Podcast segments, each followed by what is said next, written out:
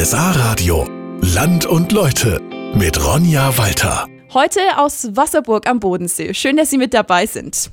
Und was Sie da gerade schon leise im Hintergrund hören, das ist das Wasserplätschern vom Bodensee. Ich stehe gerade direkt am Ufer und um mich herum zwitschern gerade auch ganz, ganz viele Vögel.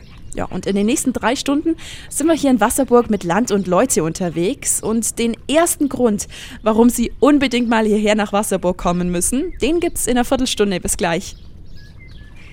Es gibt einen Ort am Bodensee wo es gar nicht mal so viel Trubel gibt, wo es noch recht gemütlich zugeht. Und das ist Wasserburg. Da bin ich heute für Sie bei Land und Leute unterwegs. Und warum Sie unbedingt mal hierher kommen sollten, das verrate ich Ihnen. Ich habe mich dafür mit Marika Kasper von der Touristinfo auf der Halbinsel in Wasserburg direkt am Bodensee getroffen. Es ist einfach sowas von genial hier. Die Marike hat mich jetzt mitgenommen auf einen richtig hübschen kleinen Platz auf der Halbinsel. Der ist direkt hinter der Kirche.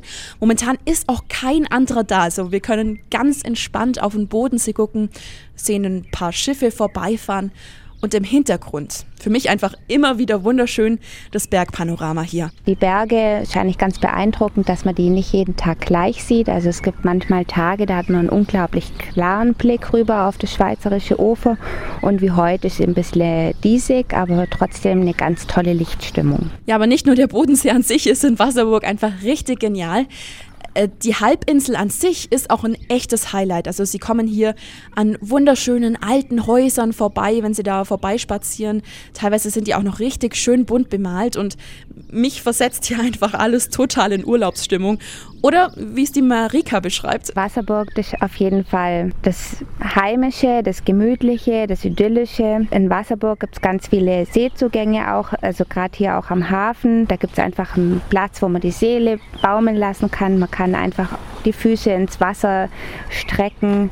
Wir haben ein unglaublich tolles Umland auch, also wo man auch mal schnell vom Trubel in der Saison ein bisschen durch die traumhaften Obstplantagen und durch die Weinreben spazieren gehen kann. Überall auch mit einem ganz tollen Blick über das Alpenpanorama. Ja, und diesen tollen Blick, den können Sie zum Beispiel auch bei einer Schifffahrt ab Wasserburg auf sich wirken lassen.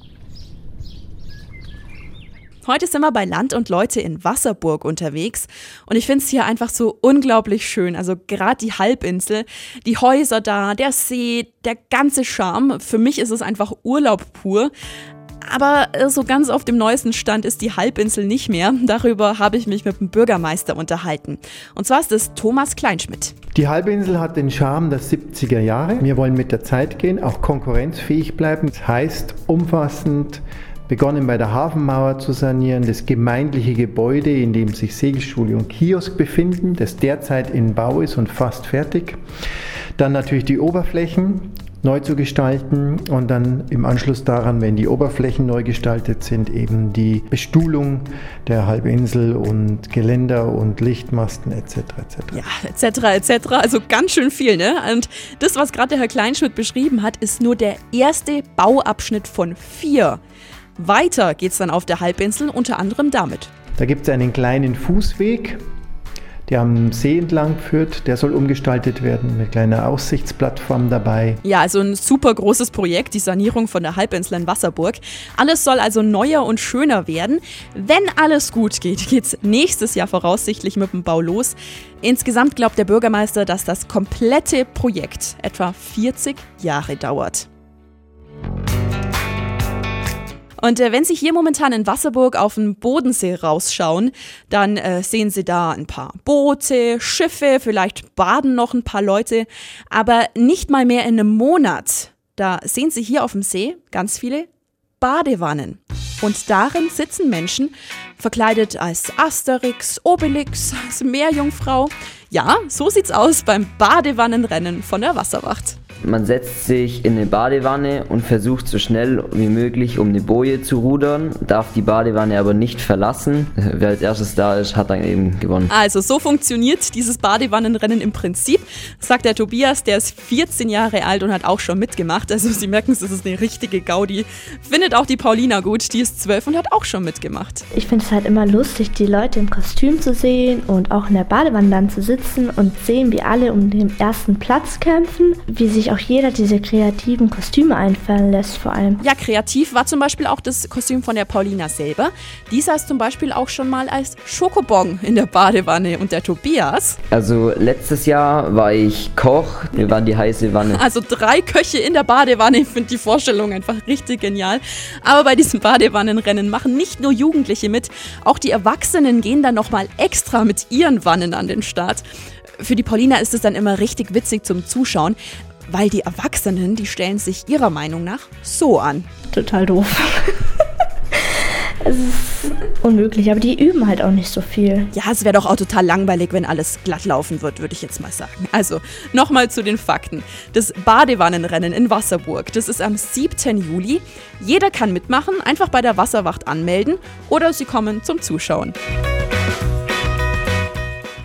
Als was haben Sie sich an Fasching als Kind verkleidet? Also bei mir war es meistens Pippi Langstrumpf oder ein Pirat. Hier in Wasserburg verkleiden sich die Kinder ganz besonders oft und gern als Hexe. Es gibt Kinder, die würden es am liebsten das ganze Jahr anziehen, weiß ich von Mamas. Ja, das war die Andrea und das mit der Hexenverkleidung hat hier in Wasserburg auch einen bestimmten Grund, weil viele Kinder hier und auch die Andrea äh, bei den Wasserburger Feuerhexen mit dabei sind. Das ist ein Faschingsverein oder ein Fasnetzverein, wie es hier heißt.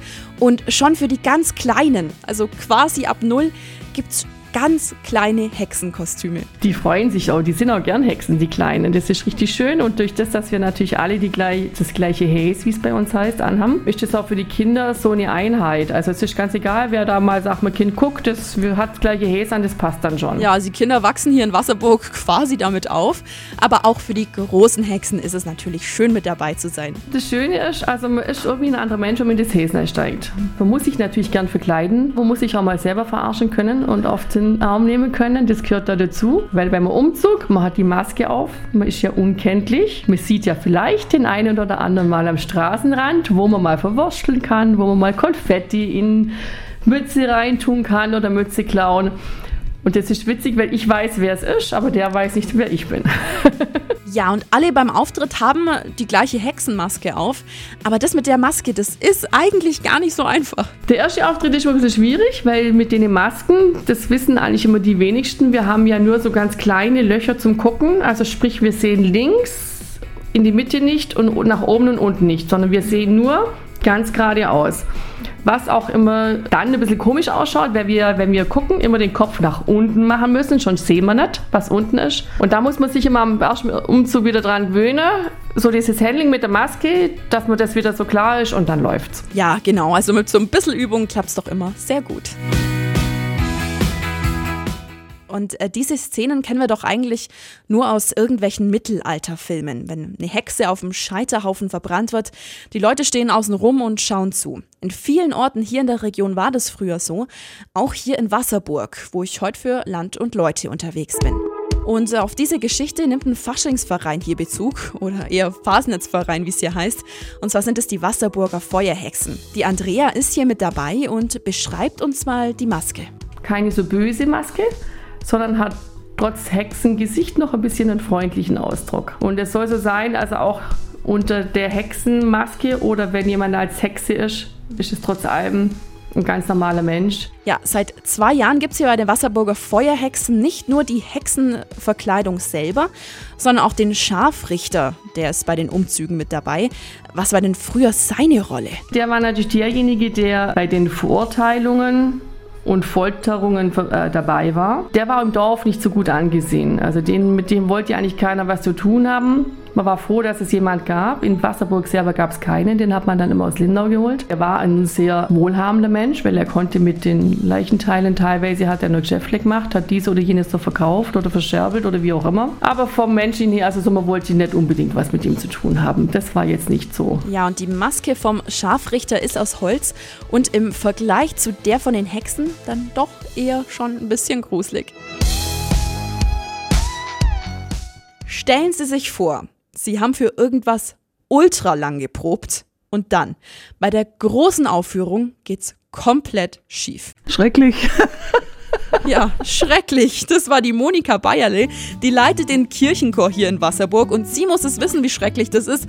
Hier ist es mit dem Kirchenchor nämlich schon mal passiert. Ein Auftritt hat es gegeben vor zwei Jahren, da haben wir mal aufgehört. Pfarrer hat sicher gemerkt vom Textherrscher, dass, er zu früh, dass wir zu früh aufgehört haben. Haben einfach einen falschen Einsatz gegeben, das gebe ich zu. Aber damals waren noch Röhrenglocken dabei, die haben so schön dann runtergespielt und dann war das ein perfektes Ende. ja, es kann auch mal passieren. Ich meine, das gehört dazu. Sonst sind die Auftritte vom Kirchenchor aber richtig, richtig schön. Und es ist auch schön, mit dabei zu sein. Dass es einfach Spaß macht, es macht Freude, es entspannt.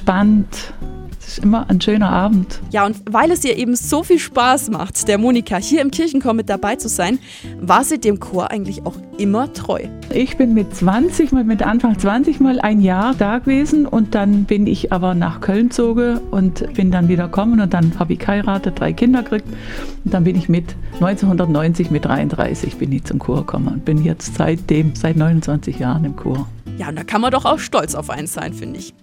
So, und das war's leider schon wieder für heute aus Wasserburg. Aber weiß hier doch wirklich so unglaublich schön ist am Bodensee, bleiben wir doch einfach noch nächste Woche auch hier. Also nächsten Samstag ab 1 hören wir uns dann aus Lindau. Bis dahin, machen Sie es gut, ciao.